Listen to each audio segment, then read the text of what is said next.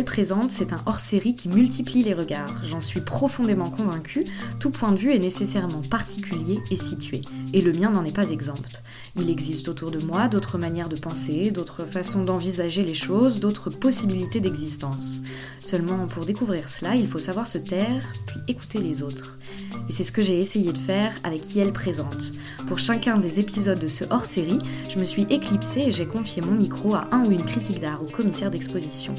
Toutes et tous ont eu carte blanche dans la réalisation de l'épisode, du choix de leur invité à la rédaction des questions. Les entretiens de Yel Présente sont donc gorgés de mots, d'interrogations et de manières de penser qui ne sont plus uniquement les miennes. Allez, je vous présente la personne à qui je vous confie aujourd'hui. Aujourd'hui, l'épisode de Yel Présente est pensé par une historienne de l'art, également critique d'art et curatrice. J'ai la chance de travailler avec elle dans le cadre de la Confédération internationale IASI, pour laquelle elle est responsable du développement du pôle Amérique latine, notamment parce qu'elle a travaillé successivement plus d'une quinzaine d'années au Pérou, au Paraguay et en Colombie. Aujourd'hui, je suis ravie de vous confier à Claire Luna. Bonjour Claire, déjà merci d'avoir euh, accepté mon invitation. Est-ce que tu peux euh, présenter l'artiste que tu as décidé de, convier aujourd'hui et avec qui euh, tu vas converser. Bonjour Camille, merci beaucoup. Je te remercie sincèrement de m'avoir invité pour cette édition spéciale et de m'avoir offert ce temps pour échanger avec Violaine sur l'amont et l'aval de son travail. Je me réjouis de partager ce moment avec les auditorices et remercie aussi Violaine d'avoir honoré mon invitation. C'est au sol de la galerie Tadeusz Ropak, il y a trois ans, que j'ai rencontré Violaine pour la première fois. À l'occasion du salon Jeune Création, elle faisait des exercices physiques, un entraînement sportif avec une énergie singulièrement communicative. Les frissons traversaient le public en sourire. Puis j'ai retrouvé son œuvre aux Archives nationales pour euh, l'exposition de la Fondation Aware qui récompense les artistes femmes. Et enfin, au coin d'un feu de cheminée à Montreuil, pas loin de l'atelier de Violaine, là où nous sommes, elle a filé comme l'éclair pour revenir avec son accordéon et chanter l'anniversaire de notre amie commune, Mélanie Gourarier. Après avoir partagé une piste de danse pour célébrer son propre anniversaire, où on sautillait d'avoir les mêmes références musicales douteuses d'adolescence, j'étais décidée à revoir cette énergie si particulière qu'elle s'est partagée. Alors, Violaine, chaque fois que je veux te présenter ou parler de ton travail, je n'y arrive pas. Je dis que tu es performeuse, mais pas que. Tu travailles aussi le dessin et surtout avec ta voix, qui est l'un de tes instruments de prédilection. Tu réalises des installations sonores, vidéo ou encore des objets éditoriaux. Ta pratique est hybride et tu es extrêmement prolifique. Je n'arrive pas à embrasser ton travail, le prendre dans les bras. Il y a une forme sans bord. Je ne sais pas par où la prendre. Je ne peux pas la prendre. Dès que je tiens un bout, je trahis le reste qui perd sa forme. Est-ce que l'on peut dire que c'est à la fois la force et la fragilité de ton travail? Déjà, merci euh, Claire et Camille pour, euh, pour votre euh, invitation. Et maintenant, je vais essayer de, répondre à la, question que tu viens de, me poser. J'aime beaucoup la, la, métaphore que tu fais sur cette forme informe, sur cette forme sans bord, puisque d'une part, c'est comme ça que je me perçois en séance d'hypnose. Je me vois comme une sorte de fluide aux formes et aux couleurs indéfinissables. Et de l'autre parce que c'est des matières que j'utilise beaucoup dans mes performances, que j'aime manipuler ou qui existent euh, sous une forme de potentiel euh, d'activation dans les, dans les installations, donc euh, que ce soit des crèmes, des gels, de la colle à tapisserie, de l'encre, de l'eau, tout ce qui est fluide en fait est assez récurrent dans, le, dans le travail. Après, est-ce que c'est une force ou une fragilité? Bah, c'est déjà, tout court. Euh, fragilité, je ne crois pas. Je crois peut-être qu'on parlerait plutôt de difficulté, euh, peut-être à cerner ce que je fais, difficulté à, poser euh, une identité franche sur ce qui est fait, et donc parce qu'on est dans des milieux professionnel bah, où il y a besoin de programmer, il y a besoin d'acheter, il y a besoin de nommer clairement quelque chose pour que ça soit tout de suite prenable et compréhensible pour le public. Et donc forcément, en tant qu'artiste, parfois on pâtit en fait des raccourcis qui peuvent être faits pour des besoins de, communication sur le travail. Euh, mais pour autant, dès que quelqu'un s'intéresse un peu au travail d'un artiste, il rentre un peu dans ses méandres et dans sa complexité. Et euh, pour ma part, c'est vrai que on m'identifie et on m'a longtemps identifié à, la performance.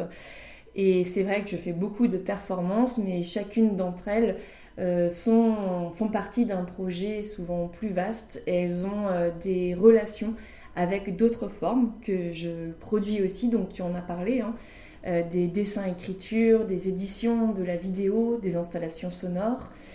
Et chacune de ces formes, donc souvent, en fait, sont complètement reliées les unes avec les autres et forment une sorte de nid qui est un projet. Et ce projet donc a plein d'œufs.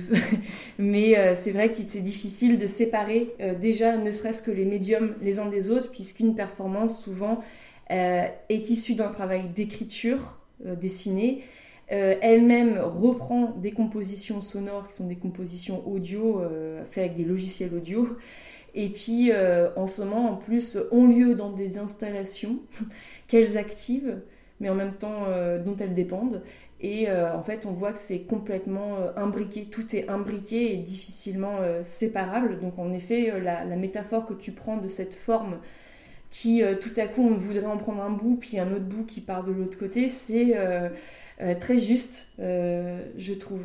Donc c'est une pratique de la relation, de la relation entre les formes à l'intérieur d'un même projet mais aussi de la relation entre les différentes disciplines qu'elle convoque, puisqu'elle est trans.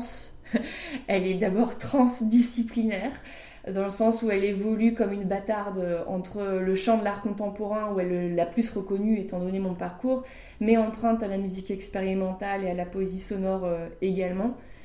Euh, c'est une pratique qui est euh, fluide euh, et qui crée des liens entre des sujets qui a priori n'ont rien à voir les uns avec les autres, qui est même dans une sorte d'irrévérence en croisant des, ouais, des, mondes savants et populaires, contemporains et anciens.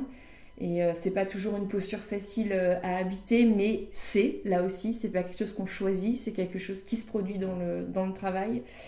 Euh, et, donc du coup, voilà, qui va aller autant aller regarder du côté de l'intelligence artificielle que du chant des oiseaux, que du babil euh, des enfants, que du monde minéral, comment s'érode une pierre, que euh, comment on parle, comment on cause dans le milieu de l'art contemporain. Donc c'est vrai que c'est a priori très disparate, mais en même temps, comme dans toute pratique artistique, il y a une complexité et il y a une grande logique et euh, je suis absolument euh, obsessionnelle. Alors, euh, bien qu'il y ait beaucoup de thèmes qui sont abordés, de mondes traversés, l'intérêt, l'obsession que j'ai pour la voix, il est permanent. Hmm. la voix dans tout ce qu'elle est, à la fois comme, comment elle s'émet, comment elle se transmet, comment elle est reçue et comment elle est support, et notamment support au langage et au récit des récits euh, qui peuvent être euh, futuristes euh, autant que mythologiques ou contés, mais en tout cas là aussi il y a une obsession pour le récit. Et aussi donc dans cette logique de, la pratique, je crois qu'on pourrait, il n'y a pas la logique linéaire, il n'y a pas une logique, on dirait scientifique ou attendue. Je dirais qu'on pourrait peut-être parler de logique cyclique ou de logique de l'anadiplose. Euh, c'est une figure euh, poétique que, que j'utilise beaucoup dans mes performances et dans mes, dans mes pièces sonores, qui en fait, euh, on la connaît toutes et tous, la nadiplose, c'est la comptine du trois petits chats. Ah Chapeau de paille, paillasson. Et donc, c'est comment le dernier mot d'une phrase devient le premier mot de la suivante de la seconde. Et euh, en effet, donc en fait, euh, la, pratique, c'est un réseau en fait de nœuds, euh, de liens entre tous les, entre tous les, projets. Et en fait, souvent, la dernière phrase, le dernier mot d'un projet, il est le premier mot du suivant, que ça soit dans le thème ou dans la forme, en fait. Et tout est relié et me constitue, constitue ma pratique comme une grande toile d'araignée ou comme un grand tissage. Et puis, voilà. Et puis moi-même comme sujet, fait de tissu, moi aussi, comme un grand patchwork. Didier Berman parle de l'étoilement, justement, un peu comme ça, de cet éclatement. ça me fait penser à ça. Euh, merci Violaine. Et euh, tu parlais justement de ton parcours. Est-ce qu'on peut revenir sur, euh, sur ton parcours? Comment, comment tu en es arrivé là finalement? Alors je sais que tu as commencé par la musique, le chant, le piano, l'accordéon, je ne sais pas exactement en fait. tu continues d'ailleurs à faire des concerts, si je ne me trompe pas, ci et là, enfin, très régulièrement. Et euh, bah, du coup, voilà, comment comment t'en es arrivé là? Quel a été euh, ton parcours? Et bien, comme euh, beaucoup de parcours, euh, il y a plein de petites ruelles, euh, d'impasses, d'autoroutes parfois aussi, hein, mais, mais ouais, c'est un, un, itinéraire qui est au moins double, mmh. puisque j'ai une, une, formation de plasticienne dès le lycée. j'ai fait art plastique, puis après j'ai fait un master de recherche à l'université de, de Rennes 2. Et euh, après, je suis rentrée en équivalence en quatrième année aux Beaux-Arts de Sergi, et puis j'ai eu mon DNSEP, donc en 2012. Et euh, en même temps que tout ça, euh, j'ai toujours fait de la musique. Donc en effet, petite à l'école de musique, je faisais du piano et de la flûte traversière. Et puis à 18 ans, comme une bonne adolescente, j'ai fait un rejet de cette formation classique. J'ai eu envie de jouer de la musique dehors sortir de, de l'auditorium, sortir de la salle de concert, euh, de jouer de la musique avec mes oreilles, parce qu'en tant que pianiste, euh, je jouais beaucoup avec mes yeux, euh, de jouer des, des choses qu'on ne connaît pas encore, qui se transmettent par les oreilles et puis qui peut-être s'improvisent. Qui... Et donc à ce moment-là, je me suis mise à l'accordéon. Et puis j'ai voyagé tous les étés dans différentes régions d'Europe pour m'intéresser à des idiomes musicaux spéciaux. Euh, et notamment par exemple la pizzica euh, du sud de l'Italie, euh, les, chants roumains m'ont beaucoup intéressée. Et puis beaucoup évidemment le chant yiddish, puisque je suis devenue chanteuse yiddish pendant des années, c'était ma profession. Et lors d'un de ces voyages initiatiques, j'ai découvert le chant bulgare. Et c'est vraiment l'arrivée en fait par l'accordéon en Bulgarie qui m'a amené à m'intéresser au chant à la voix. Et euh, parce que ça a été une sorte de, de, ouais, de révélation. J'ai été euh, très touchée par euh, ces voix qui sont des voix projetées en masque.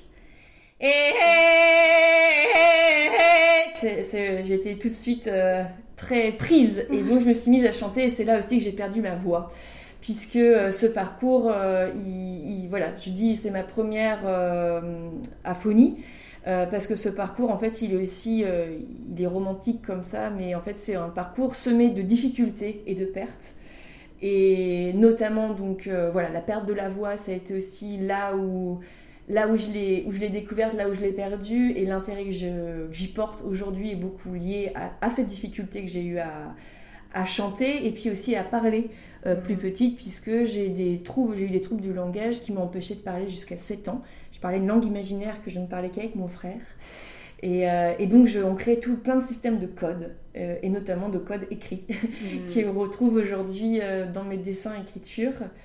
Et difficulté aussi aux beaux-arts, puisque, puisque à l'époque, j'ai eu, bon, comme beaucoup d'artistes, hein, on a eu du mal à, avoir notre diplôme parce qu'on doutait de la nature artistique du, du travail. On n'arrivait pas à comprendre ce que je faisais et on me disait que c'était pas de l'art voire c'était pire, je dirais pas ce qu'on m'a dit à l'époque, mais c'était assez humiliant. Et puis, difficulté dans la musique, j'en parlais à, me sentir bien dans l'univers de, de, la musique qu'on appelle classique, mais disons une formation classique. Et donc, en fait, de ces différentes difficultés, euh, et ben, en fait, on crée, euh, du coup, on est obligé d'inventer des espaces, d'abord, de, je dirais, des espaces de sécurité, dans lesquels on va se créer des, des nids. Je parlais de nids tout à l'heure, mais c'est vraiment ça. Et donc, j'ai tissé mes nids. Euh, entre j'ai pris un petit peu de ceci, un petit peu de mm. cela, et puis euh, euh, j'ai créé mes premières performances. Donc à la sortie de mon diplôme en 2012, c'est là que je crois que j'ai commencé vraiment à créer mes premières formes, même s'il y avait plein évidemment d'éléments qui étaient depuis toujours là, parce que je suis assez persuadée qu'en fait un artiste il, il passe sa vie à parler de la même chose. et... Quand tu as créé mes premières formes, c'est-à-dire? Euh, des formes du coup plastiques, euh, visuelles ou des formes que j'assume. Ah, que tu assumes. Ouais. Non, parce que du coup, ouais, je créais déjà des choses avant quand j'étais étudiante, mais c'était, disons, les premières formes que j'assume, elles se, elles se sont faites après le diplôme et dans une sorte, justement, je parlais d'irrévérence, je pense qu'il y avait vraiment un côté au doigt d'honneur, où genre, euh, j'en ai plus rien à faire si ça sera pas de l'art contemporain. Je suis mm. vraiment partie de ce que j'étais assez en colère et je pense que la colère, euh, comme la difficulté, c'est des moteurs intéressants si on arrive à les sublimer. Mais euh, oui, ça a été de les premières formes où aussi j'ai été euh, payée pour les faire, mais où il y a eu une reconnaissance et une reconnaissance aussi de, de, ma part de me dire ça, je l'assume, et aussi une reconnaissance d'un milieu qui était un milieu plus vaste que celui de l'art contemporain. Et puis une révérence par rapport aussi à l'univers de la musique traditionnelle dans lequel j'évoluais, dans lequel je me sentais assez à l'étroit. Et c'était comment concilier justement euh, l'exigence de l'expérimentation que j'avais depuis toujours en, étant plasticienne euh, avec l'exigence technique que demande euh, la musique et de créer une potion magique quoi avec tous ces ingrédients là. Et donc ça a donné ces, ses premières performances. Et puis après, bon là je parle du parcours, mais évidemment les rencontres euh, ont été hyper importantes, et notamment la rencontre avec euh, Christophe Amry, qui est euh, mon compagnon de travail et mon compagnon de vie, puisque Christophe, je l'ai rencontré lui aussi en 2012, et que c'est lui qui m'a vraiment soutenu et qui m'a donné envie de continuer de créer et d'inventer et avec qui tout de suite on a eu un travail en duo, notamment au niveau des éditions puisque Christophe il est graphiste et mhm. on a créé une quinzaine de micro-éditions euh, ensemble. Et c'est Christophe aussi qui trouve mes titres, parce que j'ai des beaux titres, hein, il faut le dire. c'est vrai. et qui euh, fait tout un travail de relecture, de réécriture de certains de mes textes. Donc rencontre avec Christophe Amry, rencontre euh, aussi avec Cécile Friedman, euh, qui est la vidéaste, qui est maintenant depuis 2017, je l'ai rencontrée par, via euh, Florian Guettet, qui est aussi une rencontre forte en tant que critique d'art. Et Florian Guettet, donc, euh, qui a été dans les premiers à, faire confiance à mon travail, il m'a fait rencontrer Cécile, qui filme en fait toutes mes performances et donc qui leur donne une. Bah, c'est vraiment une collaboration forte avec Cécile Friedman. Des collaborations fortes aussi avec Céline Régnard qui m'a fait rencontrer le maquillage, hein, puisque dans mes performances, le, maquillage est quand même très présent. Des rencontres fortes avec des pédagogues euh, lors de ma formation, Valérie Philippin, Pierre Ricardi, Martina Catella. Rencontres fortes avec des musiciens, Joël Léandre, euh, Julien Després, Serge Tessoguet, Marie-Suzanne Deloy. Enfin voilà, je, me vois comme... Euh, et il y en a plein d'autres que je, dont je parle pas aujourd'hui, mais je me vois vraiment comme... oui, je parlais de patchwork, mais comme un patchwork de, de d'expérience et de rencontres et ce qui me constitue en tant qu'artiste et en, tant que sujet quoi. Mhm. Et je voudrais euh, enfin te citer, là tu as dit à un moment donné, je me plonge à 500% dans les choses. Euh, tu as recours à l'immersion, que je pourrais appeler peut-être aussi l'empathie ou la perméabilité. Euh, donc à une immersion comme pratique, voire comme outil pour créer. l'immersion semble être une manière de procéder qui t'est propre c'est une façon d'appréhender tes sujets pour former tes objets s'il en est. Et je pense tout de suite à ton expérience en Laponie avec les Samis, c'est ça. Euh, je me souviens aussi d'un film que tu m'avais montré dans une visite d'atelier euh, pour lequel tu plonges ta caméra dans l'eau pour être et sentir comme un poisson. Comment se font tes, tes plongées? Comment se font mes plongées? Euh, bah, en effet, l'immersion. Hein. Ouais, ouais, ouais. Bah, l'immersion, tu as raison, c'est un, un, là, ouais, un air central du, du travail. Hein. Et je pense que d'ailleurs, ça a rebondi avec ta première question comment définir son travail. Donc c'est toujours euh, difficile et donc j'ai essayé d'y répondre et, je sens ta, ta, métaphore, je sens cette forme informe était, était super, ça m'a bien aidé. Mais en tout cas, j'aurais pu aussi répondre par la méthode. Et euh, parce que l'immersion, c'est une méthode de travail, donc euh, qui prend pied euh, notamment dans les expériences dont je parlais, hein, où j'allais avec l'accordéon dans, dans, différents pays, y collecter des, notamment des chants. C'est ce que j'ai fait en Italie du Sud. J'ai enregistré pas mal de chants. Et donc c'est venu de ça et, et la pratique aujourd'hui, elle déplace en fait cette manière, cette méthode de, de collectage, d'immersion puisqu'à l'époque, évidemment, enfin évidemment non, mais mm. euh, j'ai très très peu chanté des langues que je ne comprenais pas du tout. Euh, pour moi, le chant, c'était tout de suite euh, pris, là aussi, rhizomatique. C'était un intérêt pour une culture, pour une langue, pour des gens, pour des rencontres. Et donc, c'était, quand j'allais collecter, c'était pas un truc euh, aseptique euh, où je tendais mon micro. Euh, non, c'était comprendre, rencontrer la personne, passer du temps avec elle pour qu'elle me fasse confiance et pour qu'elle me confie son patrimoine oral, parce que c'est, enfin, son matrimoine oral, sans c'est des femmes. Mais c'était, voilà, et puis notamment dans le chant yiddish, c'est pas rien de chanter en yiddish après évidemment le génocide. La Shoah. Donc voilà, tout ça pour dire que je pouvais pas juste collecter les chants, il fallait vraiment avoir un travail d'immersion et de, et de devenir aussi, à quel point aussi d'apprendre le yiddish, de me plonger dans cette culture-là. Il, il, y a eu quelque chose où j'étais adoptée aussi par les chants, par la musique et par la, communauté. Donc c'est vraiment dans, dans, le cas de la musique euh, de la musique klezmer, euh, la culture ashkénaze, c'est vraiment un travail d'immersion très très long. Alors dans les, je dirais que la pratique actuelle, elle, elle déplace hein, euh, mm-hmm. ce parcours-là que j'ai eu il y a quelques années. Je peux pas passer à chaque fois euh, plusieurs années dans des milieux. et puis en plus aujourd'hui, je ne suis plus dans la même démarche qui était presque une démarche de musico d'anthropologie musicale. Euh, ethno, ethnomusicologie. Là, c'est vraiment un travail de poétique qui cherche pas à faire la synthèse des, milieux et des sujets qu'elle aborde, mais euh, à venir euh, y, mettre son œil ou mettre son oreille. Mais en tout cas, dans tous les cas, je passe quand même du temps, avec du temps dans les, dans les milieux que je, que, que je, que je traverse.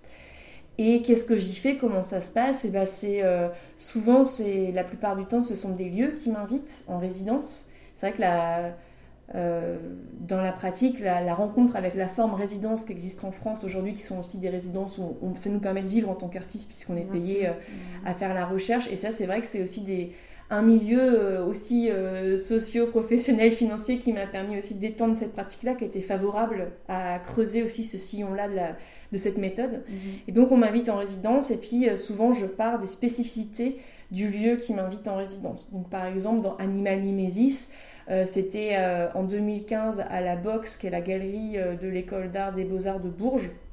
Et donc je me suis intéressée à ce moment-là sur qu'est-ce qui est transmis dans une école d'art et notamment le parler, ce qu'on appelle la parole d'artiste. Et donc ça a donné lieu à, Animal Mimesis où j'ai été collecter une quarantaine de manières de parler de son travail auprès des étudiants, des jeunes diplômés et des enseignants. Donc après j'en ai fait Animal Mimesis. voilà. Euh, qu'on peut retrouver euh, sur mon site ou sur euh, YouTube. Mais donc voilà, là par exemple, c'est de partir du lieu de résidence et de demander ce qui se passe dans Mémoire Palace. La, première résidence que j'ai faite en 2014 à Montreuil, ça a été de rencontrer 200 personnes et de leur demander de me transmettre quelque chose qu'elles connaissaient par cœur. Et après, j'ai tout remis dans ma bouche et j'ai restitué ces paroles-là, notamment sous la forme d'une performance. Donc ça, voilà, passer du temps dans les milieux, partir de leur spécificité, ou bien euh, choisir un milieu. Et ça, c'est le cas, euh, puisque tu parles de la Laponie, c'est moi qui ai décidé euh, d'aller en Laponie, tout d'abord pour un intérêt porté sur le yoik, donc qui est yoik en langue sami, ça veut dire chant. Enfin, c'est un peu plus compliqué que ça, mais pour le dire grosso modo, s'il fallait le traduire, c'est chant, c'est m'intéresser en fait au chant Sam quoi. Mhm. Et euh, la spécificité du yoik, c'est qu'on ne chante pas sur la chose, sur l'entité qui peut être humaine ou non humaine, mais qu'on chante euh, la chose. Donc on va, par exemple, le yoik du renard va reprendre la, la démarche.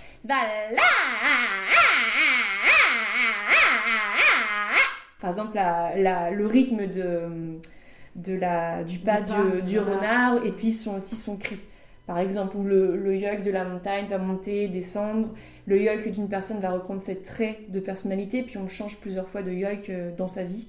On peut changer plusieurs fois de yoke. nous en est, on est baptisé en quelque sorte avec des guillemets euh, à la naissance avec un yoke, et puis après le yoke peut évoluer en fonction de, puisqu'on n'est jamais les mêmes. Mhm. c'est vrai que c'est bizarre, on est ici, on nous donne un prénom, mais en fait on devrait avoir un prénom qui évolue, comme un yoï qui évolue. En tout cas, en Laponie, je suis partie pour ça, et puis après, en fait, euh, j'ai été euh, confrontée à, tout de suite à des... Bah, aux problématiques politiques très complexes en fait du peuple sami hein, qui a vécu, euh, qui vit toujours des oppressions pas possibles, des, qui a une histoire complexe et dans laquelle je n'avais pas forcément ma place ou en tout cas qui m'a fait poser la question pourquoi je viens là, qu'est-ce que je viens y chercher, est-ce que moi-même je suis pas, j'ai pas moi-même, même malgré mes bonnes intentions, mmh, euh, un semblant d'exotisme, une recherche du bon sauvage ou quelque chose de cet ordre-là? Et donc en fait très rapidement j'ai laissé tomber ma première recherche. Et en fait je me suis mis à, à dans ce cas-là, en fait je me suis mis à marcher, à marcher, à marcher. Aussi dans une sorte de, de rumination comme ça, mais pourquoi je suis venue là Je fais vraiment n'importe quoi. Qu'est-ce que je fais ici? Et en fait, les milieux dans lesquels j'ai marché, bah, c'était des environnements extrêmement vivants parce qu'il faut savoir que l'hiver la Laponie, c'est enfin la Laponie, la, suédoise où j'étais en fait, c'est du côté de Vielminia. Euh, j'étais plus passé beaucoup plus de temps à Saxnes, qui est un tout petit village euh, à la frontière en fait avec la Norvège. Et c'est un milieu où l'hiver il y a 3 à 5 mètres de neige, il fait moins 40 et tout est pris euh, dans l'obscurité parce qu'il fait beaucoup nuit et dans le froid et dans le silence parce que la neige ça il y a une ambiance qui est assez mortifère presque qui est assez angoissante enfin moi j'ai passé aussi du temps en hiver c'était une expérience que j'oublierai jamais, mais qui, quand on est euh, français, est très difficile à mmh. vivre quand on n'est pas né là-bas. Mais au contraire, au printemps, parce que la première fois que je suis allée en Laponie, c'était au printemps, c'est euh, l'explosion de la vie. C'est hallucinant, on a l'impression de voir les fleurs pousser, les arbres, euh, les, feuilles sortent des bouleaux, enfin, il y a, un truc complètement fou. Les oiseaux sont habitués différemment à la présence humaine et certains types d'oiseaux vont carrément venir vers nous mmh. euh, parce que en fait c'est une façon de nous dévier de leur nid tout simplement. Mais il y a complètement une autre relation à l'environnement qui est directe viscérale. Je sais pas aussi peut-être parce que j'y étais pas habituée mais je n'avais jamais ressenti ça. Et en fait par rapport à tout ce que j'avais lu euh, du yoik et aussi toutes les, tous les musiciens que j'ai pu rencontrer toutes les personnes que j'ai pu rencontrer qui m'ont parlé euh, de, la culture Sam.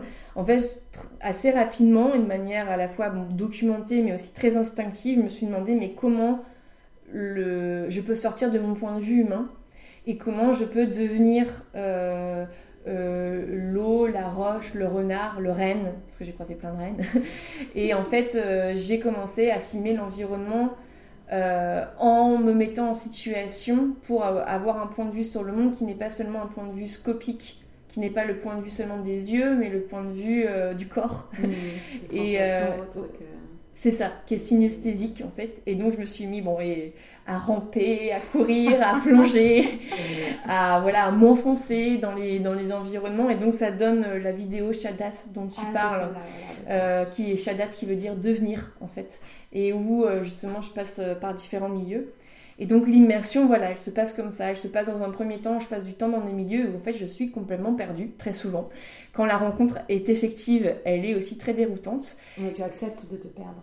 Bah, j'ai pas le choix, Parfois je me perds moins, mais en Laponie en tout cas, je me suis bien perdue. J'ai bien erré. Et euh, voilà, la résidence permet ça aussi, hein, ce temps de. Parce qu'en fait, euh, aussi en tant qu'artiste, on est amené à beaucoup produire, produire, produire. Et puis il y a des temps où il faut qu'on se perde. Et, euh, et, ça, ça a été un moment où j'ai bien erré, j'étais bien perdue, je me suis bien auto-flagellée en disant Mais qu'est-ce que je fais? Et aussi, on... tout le temps se reposer la question de son point de vue. Et puis après, bah, je collecte, voilà, sans trop savoir, de manière très instinctive, je collecte plein de petites choses, plein de petits fragments. Bah, là, en l'occurrence, dans Shadat, c'est des fragments visuels. Enfin, qui sont visuels, mais qui sont qui sont pris avec mon corps, donc qui sont un peu euh, parfois irregardables. Ils sont très expérimentaux. Le plus souvent, ce sont euh, des fragments oraux, puisque plus souvent, je vais euh, non pas faire des vidéos, mais faire des pièces sonores où je vais en fait interroger des collectifs mmh. humains, le plus souvent, où je pose des questions. Là aussi, je sais jamais trop comment va tourner l'entretien, ce que j'y cherche. C'est l'autre aussi qui m'indique où aller.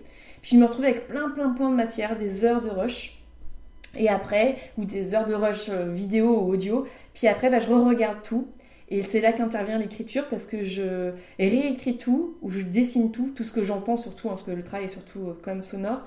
Et puis je me retrouve avec des kilos, on peut aller dans l'atelier après, mais j'ai des, j'ai des, j'ai des kilos de feuilles euh, remplies d'annotations. Et puis en même temps que j'écris, ça me permet de, de, mieux comprendre ce qui s'est passé parce que souvent je comprends pas ce qui se passe. Et puis de, de, de tout mémoriser. Euh, et puis euh, de réarticuler. En fait, ça permet de ruminer en fait le, matériau pour aussi euh, me poser qu'est-ce que moi j'y avais j'y investi parce que forcément on part de soi. Hmm. Puis en tant qu'artiste, on est mégalo. Hein, L'artiste il ramène tout à soi. Il n'y a rien de plus mégalomane qu'un artiste et c'est même ce tome. Mais en même temps, on est complètement empathique. Je pense. On est à la fois, on est aussi des éponges et on est extrêmement ouvert. Hmm. Et en fait, c'est ce va-et-vient là que permet l'enregistrement et l'immersion. Euh, et, donc ruminer le matériau et puis après bah, composer, donc mettre avec. C'est une espèce d'humus comme ça, de compost. Et puis euh, bah, après ça, ça, macère comme ça, ça fermente. Et puis ça, puis j'assemble et puis ça crée des, des formes quoi. Ça, Tu, parlais de moments de perte. C'est quand ton dernier moment de perte? Tu as réussi à en avoir euh, en dépit du fait que justement tu produis de plus en plus parce qu'on te demande de plus en plus euh... Bah là, ouais, ouais, ouais, j'en ai régulièrement. Mais la dernière fois que je me suis vraiment perdue, c'est euh, à la Villa Arson avec Joao Ferreiro. Euh, dans cette rencontre-là, ouais, avec lui. parce que c'est une autre manière de penser l'improvisation qu'il a, lui. C'est un chorégraphe portugais qui est aussi théoricien de la danse. Et je me suis euh, perdue parce qu'il a complètement remis en question ma manière de travailler. Et euh, il a fallu à un moment donné que je lâche pour qu'on puisse réussir à, se rencontrer, en même temps que je résiste, parce que sinon on se bouffe aussi parfois.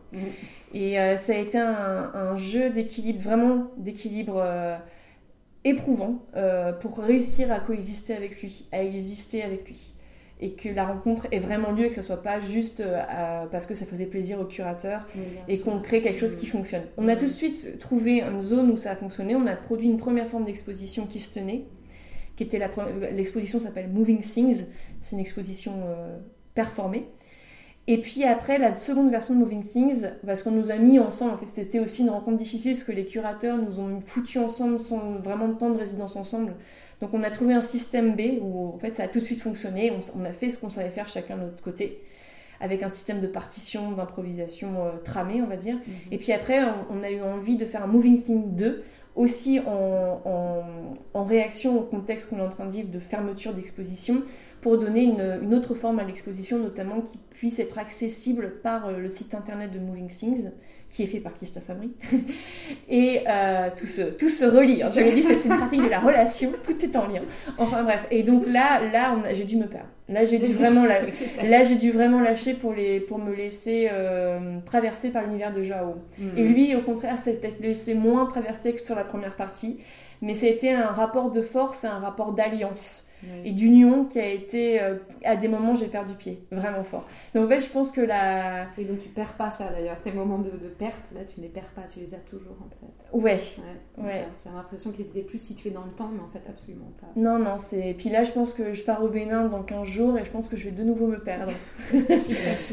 Donc euh, non c'est vivifiant hein. il, est, il est faux mais en même temps je dirais que c'est quand même très inconfortable et c'est désagréable et on a très peur. Parce qu'on sait pas et la peur c'est quand on sait pas où on va et en tant qu'artiste, on est souvent amené à ça. En même temps, on les fuit, en même temps qu'on les désire. Et tu parlais là tout à l'heure justement du collectif, euh, et je trouve que cette dimension, elle est, elle est souvent essentielle dans ta démarche. Tu l'as dit, je crois. Tu travailles rarement seul, comme tu disais, et tu peux, euh, tu peux l'être dans certaines de tes performances. tu l'es même souvent finalement seul aussi. Euh, et à ce moment-là, tu exprimes le collectif ou la pluralité par l'hybridation ou l'hybridité et ou la métamorphose. Tu dis, et je te cite, Je ne cherche pas une synthèse, mais un point de jonction, quand ma voix et celle de l'autre finissent par former une troisième voix. L'autre n'est pas seulement humain, il est des existences, celle de l'esprit, de la machine, du minéral, comme tu disais, de l'animal ou encore du végétal. Quel sens ou quelle, euh, ou quelle importance tu donnes à ce collectif et comment? Tu en as déjà un peu parlé, mais si tu peux euh, compléter, approfondir euh, mhm. ça. oui, oui. Euh, en effet, bah, là aussi, tu, tu vises juste. Hein. tu as regardé mon travail de près. Euh, complètement. Le, la, enfin, la tension qui est entre euh, individuel et collectif, elle est, là aussi, c'est un air central du mm. travail. Mm. C'est une obsession, là aussi. Et, et donc, oui, dans beaucoup de mes performances, je parlais de Mémoire Palace, je suis le vecteur. je me vois comme tu parles de tierce voix, euh, je parle aussi de chambre d'écho. Euh, je suis une sorte de, vecteur du collectif, c'est-à-dire que j'incarne une multiplicité euh, de voix. Le, terme de tierce voix, je l'ai utilisé plus particulièrement dans un entretien avec Bruno Latour et Anastasia Martin. que parce que par rapport à Highbird, qui est une performance aussi que j'ai créée en Laponie, mhm. dans la rencontre que j'ai avec les oiseaux là-bas, et en fait, euh, je, dans cette performance, donc je travaille sur l'hybridation entre femmes et oiseaux, donc qui est une figure récurrente euh, aussi dans le travail, mais aussi tout simplement dans, dans la mythologie, notamment avec les sirènes euh, antiques qui sont des femmes oiseaux. Et en fait, c'était pour dire que je cherche pas à imiter l'oiseau, je cherche pas à faire, à faire entendre sa voix à lui ou ma voix à la mienne, mais à créer justement par la voix une zone de une zone vraiment double, enfin où on est tous là, enfin qui serait une tierce voix. Euh, c'est pour ça que j'utilise une zone de jonction quoi entre nos deux voix qui n'est ni l'une ni l'autre, qui est les deux à la fois. Et c'est pour ça que j'utilise ce mot-là. Donc dans Hybird, c'est entre, disons, deux entités, même s'il y a beaucoup d'oiseaux, il y a beaucoup de violaines, mais euh, disons, ça joue surtout entre deux pôles. Dans Mémoire Palace, ça joue entre euh, ma voix et la voix de 200 personnes, où il y a énormément de langues aussi. Et euh, là, donc, on voit le passage du collectif à l'individu, peut-être, même si je me considère comme multiple. On est tous multiples, en fait. On a tous des identités plurielles et multiples. Mais plus récemment, le, je dirais que le passage s'est fait à l'envers. Puisque plus récemment, j'ai, je crée beaucoup des performances collectives. Mhm. Euh, je travaille beaucoup avec des collectifs de 4 personnes. Là aussi, c'est une obsession de 4. ah oui oui. Tu sais pourquoi bah, Nous sommes 4 dans, dans, la famille dont je viens, peut-être. Et puis aussi pour des moyens, euh, je pense, de financiers. Parce qu'à chaque fois, je mets un point d'honneur à payer les gens avec qui je travaille. Donc, euh, pour créer la masse euh, je trouve qu'il faut au moins 4, mais il faut trouver le budget pour payer 4. tu vois, c'est aussi concret que ça. Mais c'est bien de le rappeler aussi, parce que on parle. L'art, c'est très concret aussi, c'est très vulgaire, hein, ce n'est pas que conceptuel. Mm. Mais, euh, et donc, c'est dans les dernières euh, performances collectives, en fait, je travaille beaucoup sur l'idée de la, la, confusion entre nous. C'est-à-dire que souvent, on appartient à une même famille. on, on, a même une confusion vocale et une confusion visuelle. Donc par exemple dans Eden Before, qui est une performance que là j'ai créée en mars dernier bah, à l'invitation de Florent Guettet, justement, bah, on n'arrête pas de créer des liens dans cet entretien euh, lors d'une résidence à la, Maison des Arts de Malakoff. Et Eden Before en fait euh, part justement de cette confusion entre un, dans un collectif, le collectif du cœur. Euh, puisque dans les chœurs, donc souvent c'est l'extension, le cœur est l'extension de la vie collective donc les chœurs religieux, les chœurs euh, militaires, euh, mhm. etc. Et donc il y a, on cherche la confusion entre les êtres à la fois donc euh, musicalement et puis puisque lorsqu'on chante en polyphonie, en tant que chanteur, on va essayer de jamais chanter, de couvrir la voix de l'autre et en même temps de le soutenir. Donc on est tout le temps à chercher à confondre sa voix. Et souvent, la une des plus belles sensations que j'ai dans ma vie, c'est quand je deviens l'enceinte de la voix des autres. Et euh, ça, c'est une expérience géniale qu'on fait en tant que chanteur. Euh, et que j'adore chanter à plusieurs. Et euh, donc, partir de, de, ce phénomène-là, de ce phénomène du cœur, de la confusion vocale et de la confusion visuelle, puisque dans les chœurs, souvent, tous les membres du chœur sont habillés de la même façon. Pour autant, dans les chœurs, souvent, il y a des distinctions de genre. On met, quand c'est des chœurs mixtes, les femmes d'un côté, les autres, les hommes de l'autre. Et puis, il y a des, des catégories de voix les sopranos, les altos, les basses, les ténors. Et dans euh, Eden Before, justement, c'est d'aller chercher euh, la, voix de l'union et une voix qui serait androgyne, et ça s'appelle Eden Before parce que c'est la voix d'avant la chute, c'est-à-dire la voix avant la mue, la voix où le moment où le petit garçon, la petite fille ont la même voix. Et entre autres avec mon frère, par exemple, quand on était enfant, on nous confondait sans arrêt au téléphone. Et aujourd'hui, on garde les mêmes intonations, et ça, je trouve c'est un phénomène euh, incroyable ouais, que peut-être tu connais aussi. ma on me confond toujours. Ouais, c'est beaucoup de ça. ça peut être pratique parfois. Mais malheureusement, mon frère a mué. Donc ah euh, aujourd'hui, on a plus de. possible. Et donc, dans, dans Eden Before, c'est euh, travailler là-dessus, sur cette voix d'avant la mue et sur ce corps aussi d'avant la chute. Sur ce, sur ce corps où, enfant, on est à euh, on n'a pas encore conscience de sa nudité, de, son sexe, de son genre. On est, même si ça vient très vite, mais il y a un moment donné, et on le garde toute nos vies, parce que je pense euh, à un peu à la manière des arbres de Pénon, on a le petit arbre à l'intérieur. mais disons qu'on reste toute notre vie aussi, cette entité-là, cette entité enfant, cette entité, mais en même temps, dans le tout petit enfant, on voit aussi le vieillard. Enfin, il y a, comme l'archétype, voilà, ce, moment, on n'est euh, ni l'un ni l'autre, on est un peu tout à la fois. Et, euh, Eden Before, c'est sur ce moment de confusion euh, entre les genres, euh, entre les êtres, puisque aussi au niveau chorégraphique, on cherche la confusion entre nos corps, donc c'est pas seulement vocal. Et aussi, dans la confusion, dans la fusion, il y a aussi l'idée évidemment du rejet. Ça va de pair, hein, c'est les extrêmes. Et dans, la fascination, il y a la rivalité, et dans l'union, il y a la dispute. Et ça, c'est des notions justement qui sont très présentes dans le travail aussi. Je mets pas du tout de côté la haine et l'agressivité Et je crois que dans mes pièces, tout coexiste. Il y a quelque chose de monstrueux dans cette coexistence de choses très fascinantes et très belles et en même temps euh, dégueulasses quoi. Mm.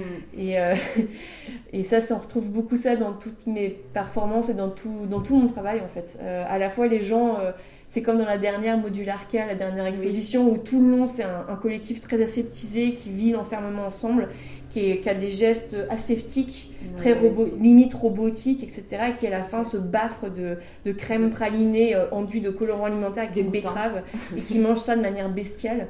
Et ça, je crois que c'est l'image euh, du, boulot en général. Quoi. Et je, j'assume complètement la violence. Enfin, je, je crois, hein, ça, m'intéresse. C'est pas du tout euh, quelque chose que je.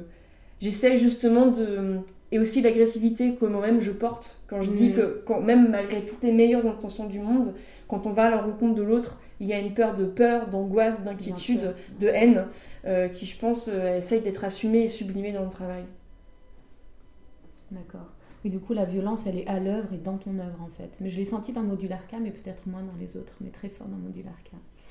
Euh, justement, je, veux parler un petit peu de Modularca, mais enfin, pas, que, mais à partir de ça, je, me suis rendu compte, enfin, récemment, que, euh, enfin, oui, je me suis rendu compte que ton esthétique, elle est, euh, elle est extrêmement changeante et que tes sujets le sont aussi.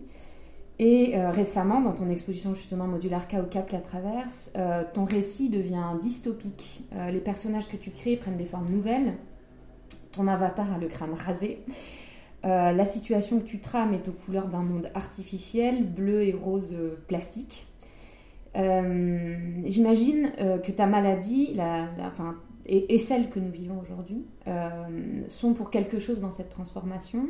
Est-ce que tu pourrais nous dire ce qui a opéré dans, dans ce sens à travers tout ton travail? Juste ça. Bah, c'est vrai que le terme de mutant me plaît beaucoup aussi. et euh, ouais, c'est, bah, ça revient à ta première question. Hein. C'est vraiment, euh, justement, mm. c'est, une pratique en métamorphose. Bah, d'ailleurs, la, métamorphose, c'est vraiment, euh, c'est, c'est tout le temps, tout le temps. Et donc aussi cette logique de l'anadiplose, de la transformation. Et en effet, ouais, c'est, c'est impermanent, quoi. Et, c'est, et donc oui, la, la dystopie, elle est présente pas mal hein, de, depuis 2-3 ans dans, dans, mon travail. En tout cas, il y a une dimension euh, euh, futuriste hein, qui est de plus en plus présente, queer, qui, qui, était déjà là avant, mais qui est très renforcée ces derniers temps. Parce que je pense que de passer par la, la fiction et la, et la dystopie permet en fait d'aborder des sujets qui sont euh, inarticulables, indicibles dans le présent. Euh, à la fois pour des raisons euh, qui peuvent être personnelles, mais aussi des raisons de société et collectives.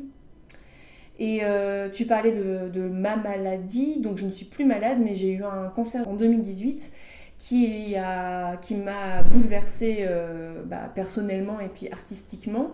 Évidemment, tout le passage, la, référence au futurisme, à la machine, au crâne rasé, c'est tout le passage à l'hôpital, hein, puisqu'on vit grâce aux machines, on vit grâce à... Moi, j'ai bon, traversé une chimiothérapie, donc j'ai survécu grâce à la chimie, grâce aux machines et grâce à la science. Donc évidemment, ça a été... Euh, euh, je portais déjà un intérêt à, l'intelligence artificielle, à la médecine, mais là, ça a été euh, évidemment, bah, j'étais carrément intraveinée, quoi. C'était dans mon corps, donc forcément, voilà, ça m'a, ça m'a intéressé très, très, très près. Et, et, donc, dans les dernières pièces, on retrouve ce, ce, corps androgyne euh, queer, éminemment queer. On c'était déjà présent dans le travail, mais ça n'a fait que renforcer euh, cette question de l'identité multiple, cette identité en mutation permanente. Et euh, le crâne rasé, c'est dû à chaque fois que je me rase le crâne, c'est un choc pour mon entourage, mais c'est une manière aussi de sublimer le traumatisme et en fait de me mmh. réapproprier. ce crâne, puisqu'il a été évidemment traumatisant le jour où j'ai dû le, j'ai dû quelque part le subir, mais tout de suite pour moi, j'ai rasé tout de suite ma tête je voulais pas avoir la perte des cheveux et donc de, de, de crâner. Voilà, j'ai crâné avec mon crâne. c'est un bon lapsus. Mais j'ai crâné, c'est-à-dire j'ai porté mon crâne à, Z. Et à l'époque, je me rappelle, je faisais passer des diplômes aux Beaux-Arts de Paris et l'une des étudiantes m'a dit Ouais, moi aussi. Euh, et elle parlait d'une des agressions qu'elle avait eues dans la rue en tant que en tant qu'homosexuelle parce qu'elle elle s'était rasé les cheveux à blanc aussi à l'époque en me prenant à partie. Et donc j'avais trouvé ça génial en fait parce que et beaucoup de gens ont cru que je faisais ça pour une performance. Et en fait c'est génial parce que j'étais vraiment malade, mais ça, personne ne l'a vraiment remarqué si ce n'est une perte de poids quand même. Et puis bon à la fin mm. je pouvais plus vraiment travailler. Mais euh, c'était euh, devenir active en fait euh, là-dedans. Et c'est toujours devenir active sur le traumatisme que dans, les, dans le travail de venir sublimer certaines questions et en les abordant avec beaucoup d'humour et de mm. distance et de fiction et de poésie mais en fait, même si je choisis pas de parler de ce qui m'est euh, arrivé, je pense que ça transpire de partout et que mon, mes amis, et donc toi, Claire, mm. puisque tu étais là au moment où j'ai traversé tout ça, on en a beaucoup mm. parlé et je pense que c'est assez visible quand on le sait, mais en même temps, on peut très bien mm. passer à côté et tant mieux. C'est pas quelque chose, mais je trouvais ça chouette aujourd'hui d'en parler avec toi parce que c'est quelque chose que je n'ai jamais dit encore. Et donc, je trouvais ça bien de l'aborder avec une amie aussi, une amie euh, critique, mais une amie tout court aussi. Et, euh, et donc plus, euh, plus largement euh, avec, parce que voilà, la dystopie permet d'aborder des, des, sujets qui sont de l'ordre du, traumatisme et donc de venir créer une distance et de, une, un, empowerment sur quelque, quelque chose qui nous dépasse et de créer quelque chose de... Oui, qu'on sublime, qu'on qu'on dépasse. Et aujourd'hui, on est en train de vivre tous un traumatisme collectif. Euh, à, différents égards. Il y a des gens qui meurent de cette maladie, donc évidemment là c'est le pire, la pire des choses. Et puis à un niveau sociétal, ça crée un vrai traumatisme parce qu'il y a voilà tout le milieu euh, euh, de la restauration notamment est complètement ébranlé, mais aussi notre milieu, notre propre milieu, même si on est aidé, mais les plus précaires d'entre nous, et je, je, suis pour ma part, je fais partie des gens pour qui ça va, Mm. Mais les plus jeunes, je vois les jeunes diplômés, les étudiants en art, les jeunes artistes qui déjà galéraient, là c'est carrément l'hécatombe. Mm. Et c'est comment on va survivre à tout ça. Et, euh, et donc, euh, le, lors du premier confinement, euh, j'ai senti qu'on vivait, quelque, on vivait une crise, on vivait un traumatisme. Et les premiers jours, comme beaucoup d'entre nous, j'ai été abattue. J'avais du mal à me lever, j'étais perdue, là aussi, bon, j'étais perdue. Euh, et, donc je me suis dit, là, il faut faire quelque chose. Et donc j'ai pris mon micro et euh, j'ai commencé à passer des heures au téléphone euh, avec mes proches en leur posant des questions sur ce qui était en train de se vivre. Et ces questions étaient tournées d'une certaine manière. Et ça a donné en fait lieu à la forme aux pièces sonores qui étaient diffusées dans l'exposition Modularca au CAC La Traverse. Où en fait il y a des amorces de phrases qui étaient les mêmes pour 12 de mes, de mes, de mon, de mes proches et donc à chaque fois c'était euh, le jour où c'est arrivé et chacun se remémorait le jour où c'est arrivé. Et ce qui était drôle, c'est que l'exposition a commencé euh, le 1er octobre, un mois avant le second confinement. Elle a été arrêtée avec le second. Et lorsqu'on réécoutait ces pièces-là, beaucoup de gens, on se souvenait déjà plus de ce qu'on pensait lors du premier confinement. Parce que lors du premier confinement, il y avait un effet euh, exotique là. Mm. Ah mais qu'est-ce qu'on vit, c'est extraordinaire, on aura un monde d'après.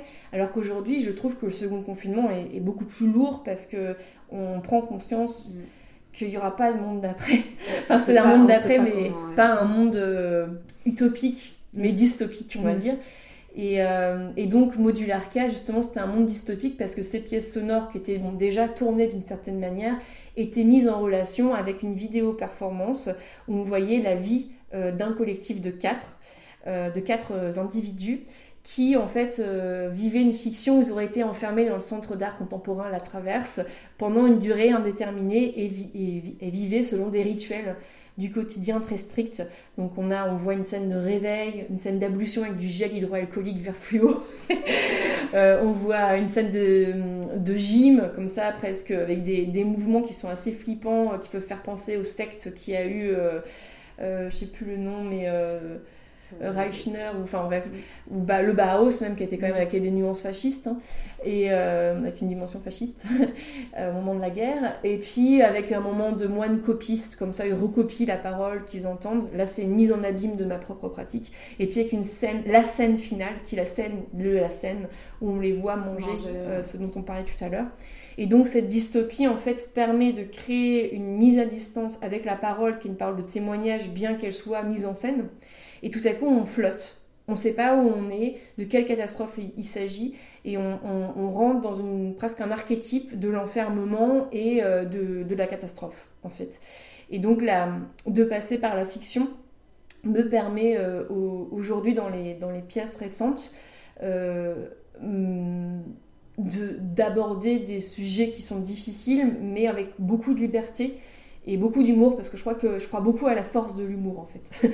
je crois que c'est hyper important de rire et de, de continuer en fait à l'humour c'est de la création aussi et euh, il y a l'humour, il y a aussi du il y a du monstre, euh, il y a du gore, il y a, tout ça et justement là aussi dans les dernières pièces c'est de créer des des quoi, des, des zones de rencontre en, et de, de mutation entre plein plein de disciplines et de genres.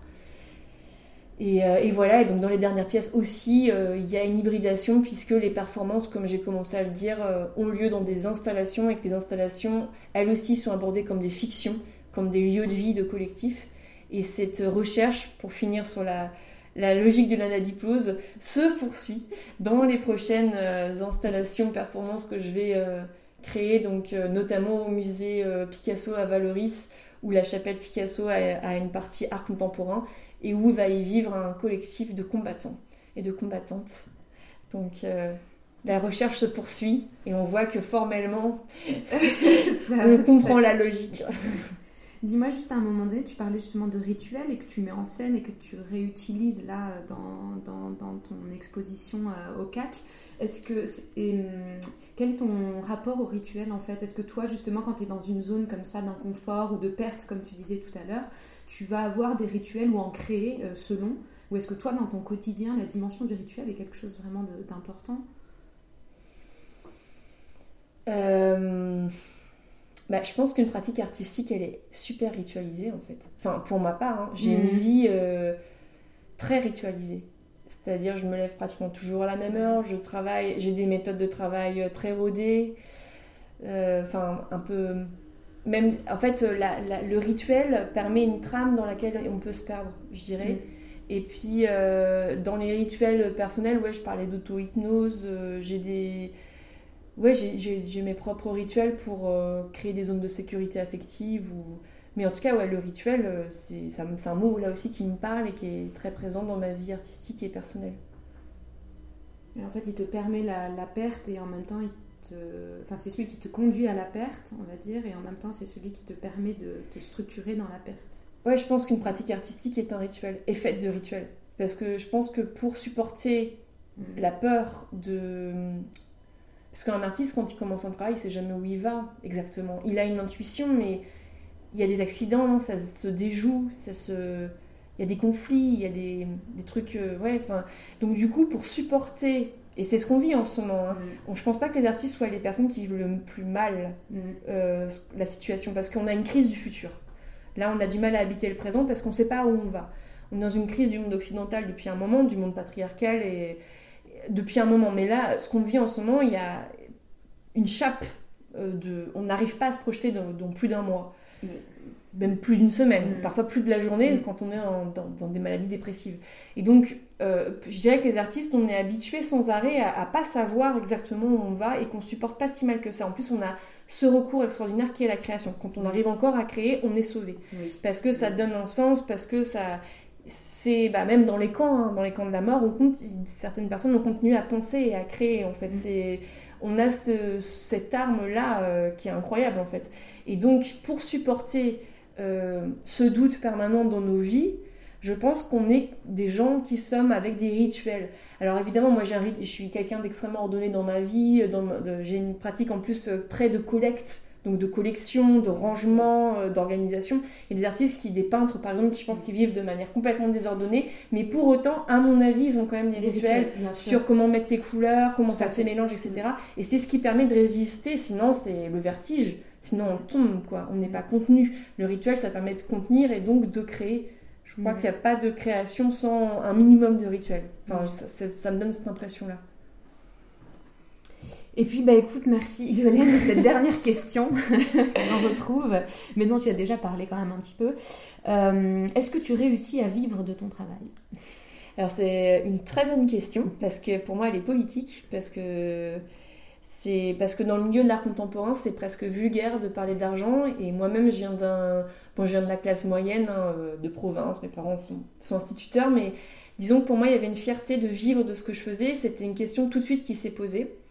Et lorsque je suis sortie de, l'école, justement, c'était comment gagner ma vie. Et donc c'est pour ça que j'ai, euh, je me suis aussi professionnalisée dans la musique traditionnelle. Donc je faisais les mariages, les bar mitzvahs, les anniversaires, les maisons de retraite. Enfin, je gagnais vraiment ma vie comme ça. Et puis aussi en tant que modèle, modèle vivant.